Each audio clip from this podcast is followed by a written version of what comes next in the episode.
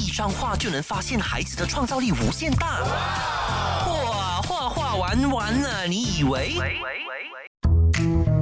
嗨，大家好，欢迎收听全马最 young 的艺术节目《画画玩玩那你喂》，我是你的主持人海南熊泡泡 bear，跟我的搭档。大家好，我是 Melody，儿童美术教育达人，小朋友教我美人鱼老师。啊，今天要跟大家聊一聊关于绘本的大小事、新鲜事、有趣事哦，而且我们邀请了一个非常重量级的绘本达人来到我们的节目，那我们等下来跟大家好好聊一聊。好，欢迎回到画画玩玩呐、你喂，我们今天有一个特别的嘉宾哦，就是我们儿童文学品读会的主播吴为 Vincent 老师，欢迎。欢迎，哇 Hello，大家好，我是 Vincent 老师。Hello，哇，今天的 Vincent 老师的声音就比较的活泼一点点哦。而且我觉得其实跟大家认识我在节目当中的我的形象可能有点不一样，因为真的很像这个节目。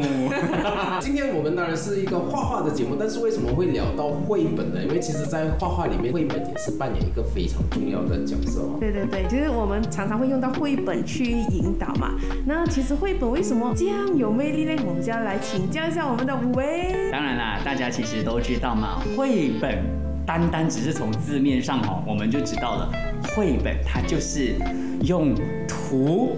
来说故事的一种书，所以它才叫绘本。其实绘本这两个字它是日语，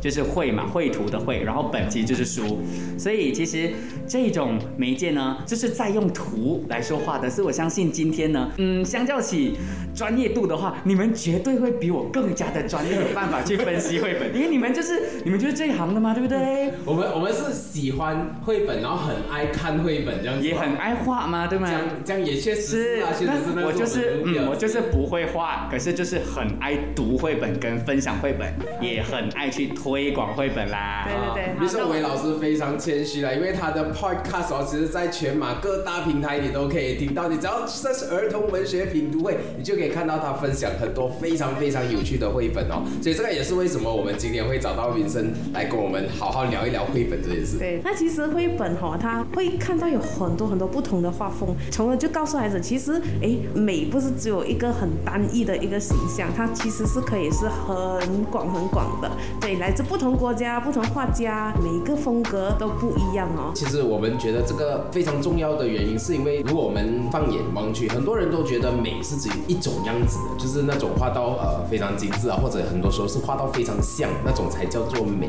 但是其实这个美术价值观，我觉得是呃就是有点偏差。反正是我觉得刚才那个宏观，我们再宏观一点，我们看全世界的话，那其实你你就可以发现到美是有很多个面向，而绘本我觉得它就是多了一层，因为它有一个非常容易理解的故事在这个美术的后面，所以我们就很好的可以跟小朋友来谈谈绘本这个东西。而且刚刚其实从你们的分享，我想到了一个绘本之父松居直老师他所说过的话。他曾经在他一本著作叫做《幸福的种子》里头呢，他就有说过这样一句话，他说，绘本。它基本上也不是一个教导孩子什么的一个媒介，但是最重要的是什么？就是可以能够透过绘本去让孩子培养美感这件事情。我们可以用很多方法去培养美感嘛，我们可以透过让孩子去写生啊，去郊游啊等等的。但是其实透过绘本，他其实可以只是在家里看书，他就可以去到各个地方，然后呢去感受美这件事情。而且就像老师们所说的，就是美，它可能真的有非常非常多的定义。这个就是绘本好玩的地方啦。是我们看的书都同一个作者哎。其实松居直他他有一个概念蛮感染到我的，就是他觉得说绘本不是一个小朋友自己读的，反而是就是要共共读的一个一个媒介。是，所以我觉得绘本在这点是是真的是有一个 connection to 呃我们跟孩子，好像现在我一个我有一个两岁的女儿嘛，嗯。所以其实很多时候我们跟我太太念绘本给她听的时候，她都会乖乖坐在我们的 lap 上面，就是就是这样子去看绘本，然后我们就觉得非常的非常的窝心，然后过后慢慢我们就发现到她在成长过程当中，他开始懂了哎，是每一件事情他开始慢慢慢慢懂了，但是其实很好笑的，因为我女儿还有一个很很夸张的兴趣的，她喜欢私书。所以你要买 quality 好的书。我我都买精装，我已经都买精装，可是他就是会很爱撕。哎，这样子应该要买 quality 啊，可能不用买精装的书，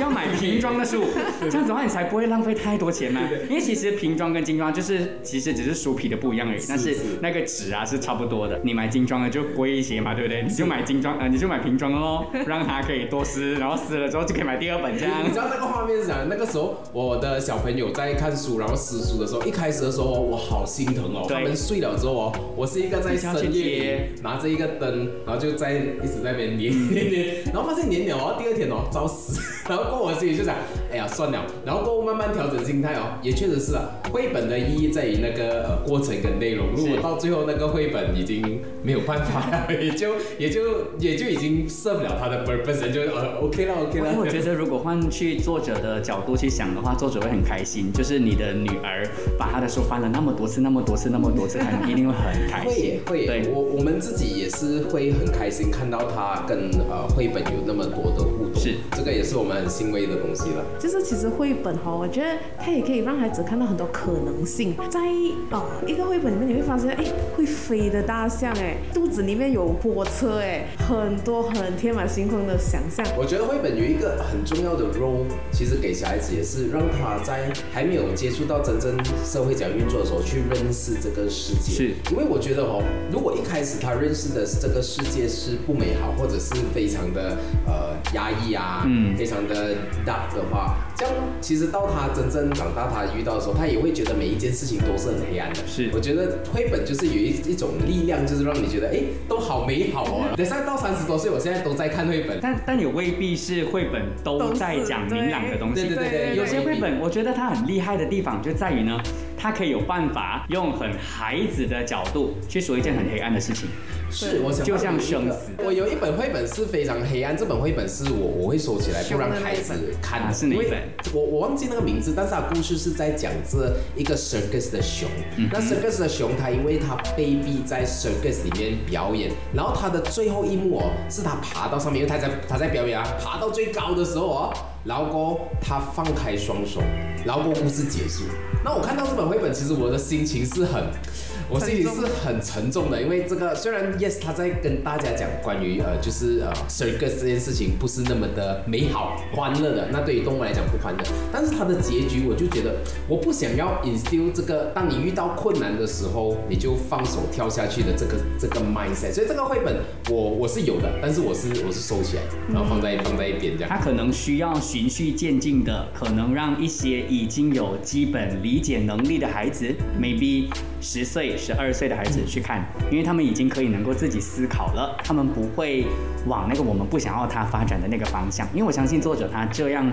设计他一定有他自己的缘由跟理由，嗯，那我们可能也可以尝试让一些大孩子去看，或许他跟大人所收到的感受是完全不一在样的。引导的状态下去看这一是本书对，这就是绘本买回来了。对，这就是绘本奇怪的地方，就是大人看可能你会拿到的一个一个想法跟感受是 A，但孩子可能会得到 totally 不一样的 B。是是，对对对。说不定孩子看到，哎，其实他飞走了喽，他对自由了喽。对他来说，他不会脑补他死掉。是是是对是，对，我也想到一本是啊、那一本这不是我的帽子这本，它的结局就是那个小鱼就偷了那个帽子嘛，然后那个大鱼去找回他帽子的时候，最后一幕呢是大鱼戴着他的帽子，他没有把那个结局画出来，但是小鱼去了哪里？对交给孩子小鱼去了哪里？交给孩子去思考。对对对对如果孩子觉得嗯，可能小鱼在肚子里面，嗯，那就让他去知道，这就是现实世界发生的事。是是，但如果有一些孩子很单纯，他们可能就会觉得，嗯，小鱼可能他不见了，他可能去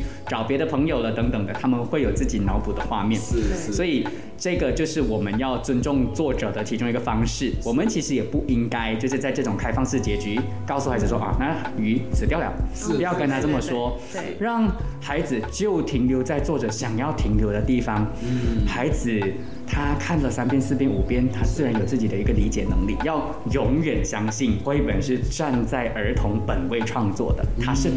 孩子能够理解跟能够去知道的，而且。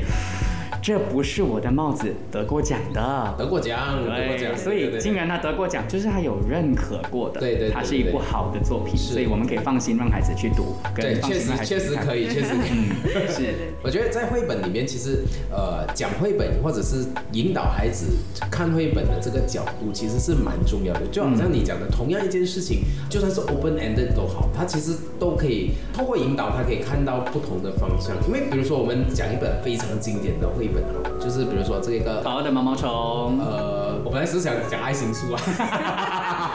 都很经典。都很经典。但是爱情树我是比较有感觉，因为我在看爱情树的角度有一点不一样，就是爱情树它其实就就是讲一个小朋友，他不停的跟这个树，就是这个树一直在给予守护着他守护着他，然后一直长大什么什么。但是我在看这本绘本的时候，我就有另外一个角度，我发现到这个小朋友不停的在索取。但是他没有贡献，他没有滋润过那个树，他只是不停的在是拿，拿到最后还是在拿的状态，所以这个就是一个很有趣的方向嘛。就是大人在看这本绘本，我们看到是这样子，但是小朋友看到可能是在看到守护。是，对对对，这个作者呢，他其实哦，他的作品哦都有一个特色的，我觉得好像他另外一本叫做《失落的一角》哦，有的人可以看到是亲情，有的人看到是爱情，有的人看到是友情。它就是一个圆心，有一个缺角，然后它整个过程就是呃去不停的去找那个呃它的 missing 的那一个 piece 哦。那谈到这边其实也是可以跟大家聊一聊，因为这一个的画面来讲哦，它其实是很简单的，它就是一条线条，对扭扭曲曲的，然后过后就是以很多大家在看美术美不美的状态，它可能会在那一个不是太美的 spectrum 那一个，可能有人会觉得很多缺陷这样子，是为什么线条没有直直的？为什么这个圆心歪来歪去不是呃的？不是很而且还有一个重点是它没有颜色。嗯，我曾经有在我的节目《儿童文学品读会》特地要宣传一下，我有提过，是我有提过到底黑白绘本跟有颜色的绘本。黑白绘本它只有黑白绘本能够达到的一个效果是什么？嗯，因为它太纯粹了，它不会，应该说孩子不会被颜色去带走，或者是他不会因为有颜色而被就是吸引啊，或者是他会把那个重点着重在颜色，因为只有黑白色，他没有了颜色的这个熏陶之后，他只纯粹的看那个图的时候，这个更加不容易，因为你少了很多的手法，因为你到最后只剩下线条，你只剩下黑白，所以我相信你们有在带孩子去创作漫画的时候，你们一定会有很多的感受，是要怎么样用黑白色来去呈现某一个颜色。对，这个就是黑白绘本能够做到，而有颜色绘本做不到的。对对对，嗯这个也是我们常常跟同学们讲的，就是白色不是代表 incomplete，它是其中一种颜色，只是说你会不会用白色这件事情。对，所以我们就是尽量让小朋友有这一个空间，他在创作的时候，不只是所有的颜色一定要上去，他其实留白也是可以接受。然后我发现到我的女儿在看绘本的时候，她比较喜欢白色的绘本。它更多空间让它呼吸啊，其实它的眼睛就不会那么的累。嗯，不过也也只是可能某一些类型的孩子喜欢，但是你又相较起有一些大师，他们就是画的非常复杂的。来，我要讲一个大师的名字了，赖马。哦，台湾是不是很复杂是，但是你不会觉得他的画很累人，嗯你反而会很想要在他每一个这么复杂的画面当中找彩蛋。嗯嗯，所以我觉得就是，哎，我们一开始想的，我们就都回那个原点，就是绘本它很多元，看你要给你的孩子读什么，跟你要给你的孩子什么，这件事情就很重要，就是家长要选对绘本。嗯当你选择适合你的孩子的绘本的时候，绘本绝对是一个很棒跟很好的一个亲子共读的一个题材或者是一个工具。嗯，那我其实常常会听到家人问一个问题啦，就是老师，绘本跟故事书有什么差别？可多了呢，差别。直接直接讲到一个非常重点要聊的事情哦。我觉得绘本它有一些基本的条件，它第一个基本的条件，它要以图为本。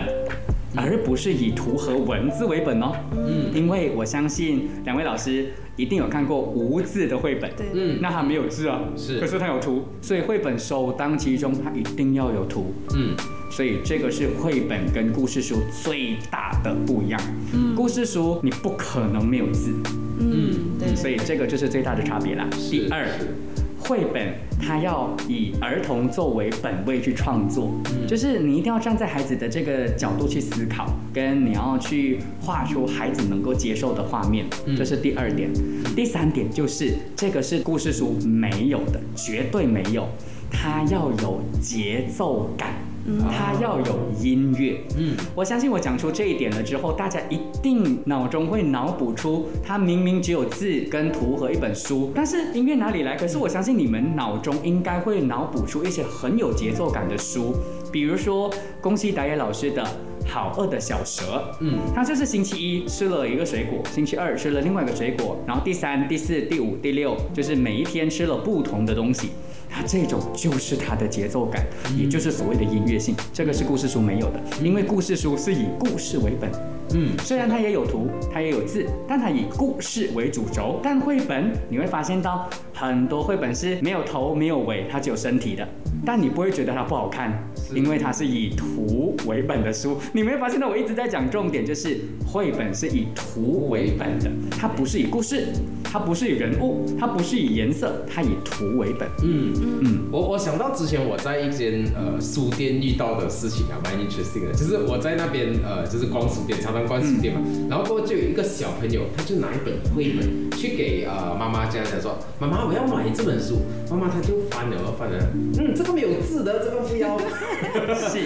谁就在讲，哎不是哦，它其实有很多图哦，图里面也是有东西，但是是。其实我觉得有些人的角度会觉得。绘本其实它只是一个给孩子学文字的一个 tools，对这个文字越来越多，对我们需要有一个这样的宣导啦，不管是你们的节目、我的节目都好。我们身为一个有用有在用绘本来去教学的人，我们应该都要有这样的一个一个社会的角色吧？我觉得就是要让大家有打破这样的一个迷思，就是千万不要用绘本来让孩子认识字，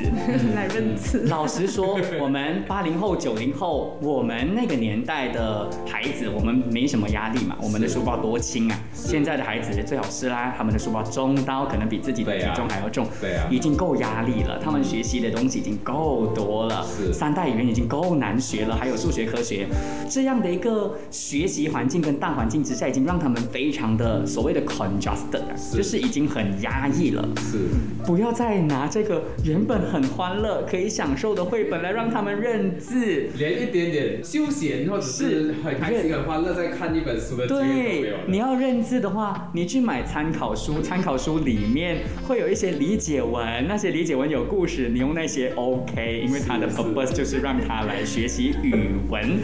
但绘本不是让你来学习语文的。吴伟老师在讲这一件事情，其实他的力量很大，因为吴伟老师本身就是一个老师，我是一个补习老师，他就是一个老师，他就是在 academy 里面一直在教育小朋友的状态下。对。但是就算一个老师，他其实也是非常。支持小朋友去看对啊绘本的，对啊，就算不是绘本，其实当孩子看漫画也好，故事书也好，只要它是书，我不会反对他们去做这件事情，我甚至不会去强迫他们去认里面的字。因为像漫画一样的嘛，你们自己也有在教孩子去创作漫画。漫画，我相信我的七岁孩子、八岁小孩子，他们不可能全部读得懂那些字的，no impossible。嗯，因为当是理解文的时候，他们都读不出来啊。最好这些字他们读得出来，对不对？But 干嘛他们看得懂？原因很简单而已，因为漫画有图。我觉得在教育里面，首先兴趣是首为是。我觉得不管什么事情，你首先让孩子会开心先，他才会去 explore。大家想象一个社会哦，如果到最后小朋友拿也很多成绩很好，但是到最后他出到社会当不需要读书的时候，他变成讨厌书的存在的话，那我觉得我们失败了。对。是如果说我们只是一直在看书啦、看书啦、写字啦、写字啦，到最后完全不动书的状态，这其实教育的这本质，我觉得就没有掉了。反而我们教他怎么样去讨厌书这件事情。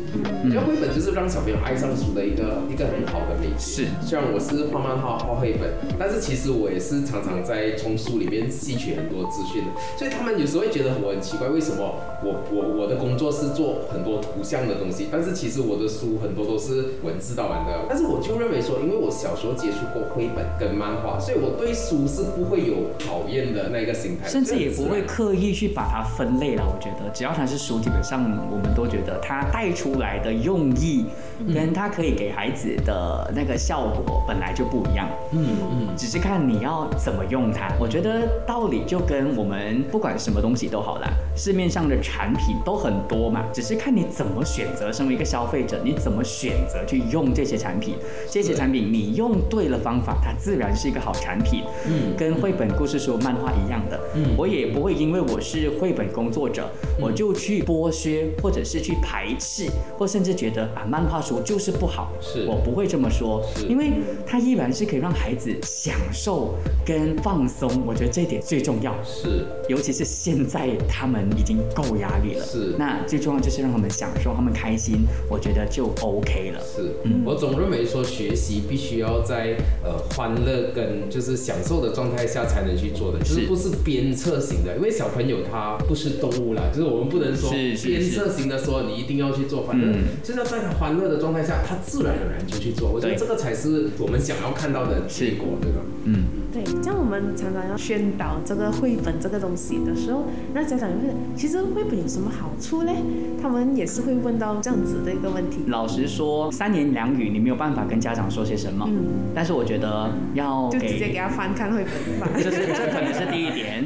第二点，可能我觉得要给家长有一个让他可以跟别的东西做连接，比如说你今天要你的孩子学会空手道。嗯。你会 expect 那个空手道老师教一堂课，他就立马会保护自己没？嗯，不要讲空手道游泳，你去学一堂课，你的孩子掉进水里时候就马上会游没？嗯，同样的道理，他需要什么？他需要时间。嗯，所以如果自己在内心赞成了绘本，它可以带给你的孩子有成长的空间，他会享受，他会影响你的孩子思维、行为、观赏美的这个能力了之后。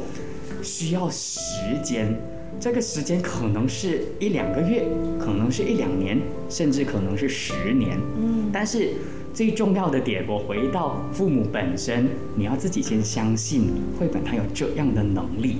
然后你必须要把它交给时间，你让他挑选各种不同的绘本，因为我觉得孩子在学习的过程中，父母也在学习，父母也不知道到底该买什么样的绘本给孩子。那怎么选呢？父母先自己喜欢哦。嗯，你自己要先喜欢这个绘本，你看了之后你自己也开心，你觉得你有办法读给孩子听，这个才是重点。绘本，宋菊子老师说的，绘本是一个共读的书。嗯，你千万不要哇，我买了我给我做了我的，我没有，对对，我做了我父母的责任了，我已经买了，我买给你了，你不读。对对对，对对，中文放在旁边的，中文有没有演得很像？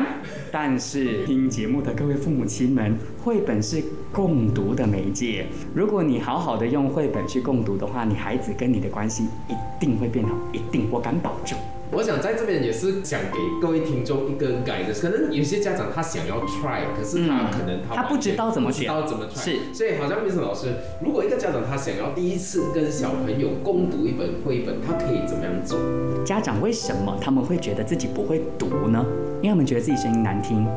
他觉得我不会讲华语，嗯，他觉得我的华语不好听，我的华语不标准。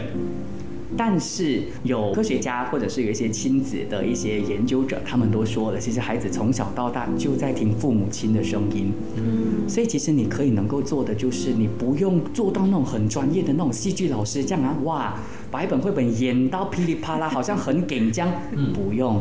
你只需要做两个字：简读，简单的简，朗读的读。嗯，完整的话就是简单的朗读。嗯，再白话一点。普通的、很纯粹的把文字给读出来，嗯，因为我又要回到绘本的重点，它有图。你要相信，就算你声音再难听，你的孩子不会讨厌，因为你在读绘本的时候，你不可能哈，我随便拿一本书来去做例子啊，在我面前就有书吗？你不可能会用你骂人的那个语气啊，我随便举个例子啊，你不可能。OK，这一句我现在随便翻，就是他也常常爬上树干，你不可能会。他也常常爬上树干，你哪里可能会这样子读这句话，对不对？对对对，是不是各位家长们？所以你其实，在读绘本的时候，你自然哦，你就算没有情感。你也会自然会有那个情绪，就是他也常常爬上树干，然后这个就是你最纯粹的声音，而孩子一定会喜欢的，因为你是他的家长。嗯嗯，你可能会觉得，嗯，孩子不会喜欢我的声音，原因可能是因为他会觉得哦，我整天骂他啦等等的。但是当你有了绘本，你有了画面，你沉溺在那个环境的时候，你塑造了那个很适合朗读的那个环境的时候呢？孩子会喜欢这个环境其，然后慢慢的就会成长了。嗯，其实听你这样讲，我我脑袋中有一个我小时候的一个画面。其实我小时候妈妈是有讲故事给我的，是。所以我到现在还记得那个画面，就是那个时候我应该是五六岁这样子。嗯。那个时候的绘本不是这种很 luxury 的绘本，怎么吃精装没有的，这种中国的那种很薄薄的小小本，可能那种神话故事啊对对对对对，十二生肖之类的。嗯。所以那个画面就是我躺在我妈妈怀里，我妈妈一页一页翻，然后对告诉我那一个故事。你看啊，我现在三十多岁啊，我不可能回到去，哎妈，你讲故事给我听，这是不可能发生的事情。但是到现在我还是记得这一个画面，它对我影响，嗯，还蛮深的。再讲好感动。其实，因为你说你自己的故事的时候，我脑袋中也补出，就是我脑补出我妈这样子对过我。是是，她她其实就是一个耳濡目染，就是呃时间久了之后，她其实是会很深远的在影响这个孩子的。是就像呢三十多岁、二十多岁的人，你看我们还记得是当初妈妈她无心插柳的一个动作是，我们永远都记得。而我回到刚刚的重点，就是我相信啊、海南熊老师，你的妈妈的声音也不会标准到像主播一样的嘛，对不对？没有就就 normal 讲话对就是很 normal 的一个安迪在讲话，对不对？但是你会觉得好听吗？会啊，因为你会觉得那就是最温暖、最温馨，跟你最亲切的声我音。我觉得不只是声音，你想看他人抱着你，跟抱着你然后过后那个体温，我觉得这这是这所有的东西都非常的亲切，包括说他在哪里做这件事情，我现在都非常的清是楚。，所以那个环境是家长自己塑造出来的对的。对对对，所以我真的是非常推荐哦。如果如果家长真的是不知道怎样做，我觉得不管怎样，先找到一本绘本，嗯然后今天晚上就跟小朋友简单的讲那个故事，就算第一次大家笑到开开心心，或者是做错了，其实对我觉得也没有对错，就是那个 moment 享受非常重要。对，最重要要享受。对当然，我也觉得也不用去担心到底自己会不会选绘本。你做了这件事情，你自然而然会知道你孩子喜欢怎样类型的绘本。而嗯我们这些绘本工作者，我们没有办法给你很实际的推荐，因为我们不了解你的孩子。是是。那当你去做这件事情，你做久了，你会知道你孩子看这一类型的绘本，他反应特别好，嗯的时候，你就知道，嗯，我以后可以多买这一类型的绘本。嗯你慢慢循序渐进的让他可以越读越深，是这个东西最重要，其实就是回到家长自己去知道跟去跨出这一步，你去做，你久了，你孩子一定会改变。那其实绘本哦，它很有趣哦，就是啊、家长会问说，哎，其实绘本要怎样看的哈、其实绘本它的故事 start with 封面，很多时候封面就已经开始，在讲不是在故事第一面的时对候开始。对对，所以它有很多一系呃的 s i r 的 maksud 在里面。我觉得我可以分享我怎么看绘本跟挑绘本。嗯我没有孩子，嗯我是一个年轻的，嗯，就是一个爱绘本的呃小男孩。OK，我怎么看绘本呢？我怎么挑绘本？我是一个在看绘本的时候，我会选择性的不看文字。嗯，当你不看文字了之后，你也会知道他在讲什么，你也会知道他要对你说什么，他的隐藏的讯息是什么的时候，你就可以买回家了，因为你的孩子一定看得懂。这种就是刚刚我提到的其中一个绘本的重点跟特征，就是绘本是以图为本，跟儿童本位创作的。嗯儿童本位其实其中一个最大的秘诀就是他要用图来说话。是就像啊、一样，就是宋居直老师他有分享过一部作品叫做《好脏的哈利》，嗯就是在封面就已经说故事了。嗯封面就是好脏的哈利，哈利是一只狗，它很讨厌洗澡。对，在封面，如果我忘了是左边还是右边，反正呢，就一边是白色，本来很正常的哈利，然后一边是他没有洗澡，搞到全身都很黑的哈利。孩子可能就会觉得，咦，这只狗是两只嘛，一只叫，可是封面只有哈利，哦，就是只有哈利这个人哦，他其实已经开始在脑补了，故事其实已经开始了，是。但是文字什么都没有说，是。包括第二章，也就是蝴蝶页的时候呢，也是一样的，就是作者已经开始在放讯息了，但一样没有文字。嗯，所以大人可能会所谓的 miss 掉这一些小小小小的一些图片的一些小讯息。嗯所以我觉得可以分享一点，就是家长不用担心怎么挑绘本。嗯我的小秘诀就是先不要看字，看图。如果你看图了之后，你自己会喜欢，你会快乐，你会享受的话，把它买回家。嗯再加上你自己的声音去读出来，嗯不一定要抱着他啦。如果大一点的孩子抱着它很奇怪嘛，对不对？但是就是跟他一起读，然后不要指指点点。所有不要指指点点，就是因为手指会把作者可能要隐藏的讯息，跟你会不小心引导孩子去你的手指的方向，而让他错失画面中更多的一些细节。嗯，不要指指点点，把它打开，读字，用你的声音陪伴着他。然后靠孩子的眼睛自己去让他找自己觉得是重点的地方，这个就是共读的一个我觉得最舒服跟最好，也可以说是最正确的一个方式了。因为指指点点就有一点就是你在帮忙他挑选，对，嗯，那我是觉得有点小可惜，因为作者其实他已经放了很多东西，他布局了，对。但是如果你帮他指的话，他就会往你的手指的方向去了。嗯，我想这个就是在共读绘本的状态下，其实很多时候如果说我们共读。完了就直接问小朋友，哎，你学到什么东西啊？哎，你的意义是怎么样啊？那就少了那个 imagination 的的 space，就是你我们强制让他看完一本书，就一定要有一个很逻辑的思维，然后呃从中学到。其实这些也不用，是因为。就像就是宋菊子老师说的，这个这个我一直在扣宋菊子老师，我一直在扣，对，我们看的书都通。我今天所说的东西呢，是我看了很多的大师的一些，就是那些绘本研究者的书，然后把它全部过滤过滤了之后，变成我自己的，把它就是说出来跟分享给大家。那其实我们不用强制的去，啊，难听一点就是强迫孩子去告诉你他从这本书学到什么。那这一个访谈，我们跟五位老师聊了很久哦，因为绘本都是我们几个人的心头好哦。那很遗憾，这一集我们没有办法把所有的东西放进去，所以我们只好分两集啦。下一集五位老师还会跟大家分享，他有一本绘本看到哭诶，到底是哪一本绘本呢？那我们就期待下一集见啦。重温精彩内容，到 s h o p App 搜寻画画玩玩啊！你以为即可收听 Podcast，也别忘了赖面子书专业 Arslan Studio，用内容让你过上优质的生活。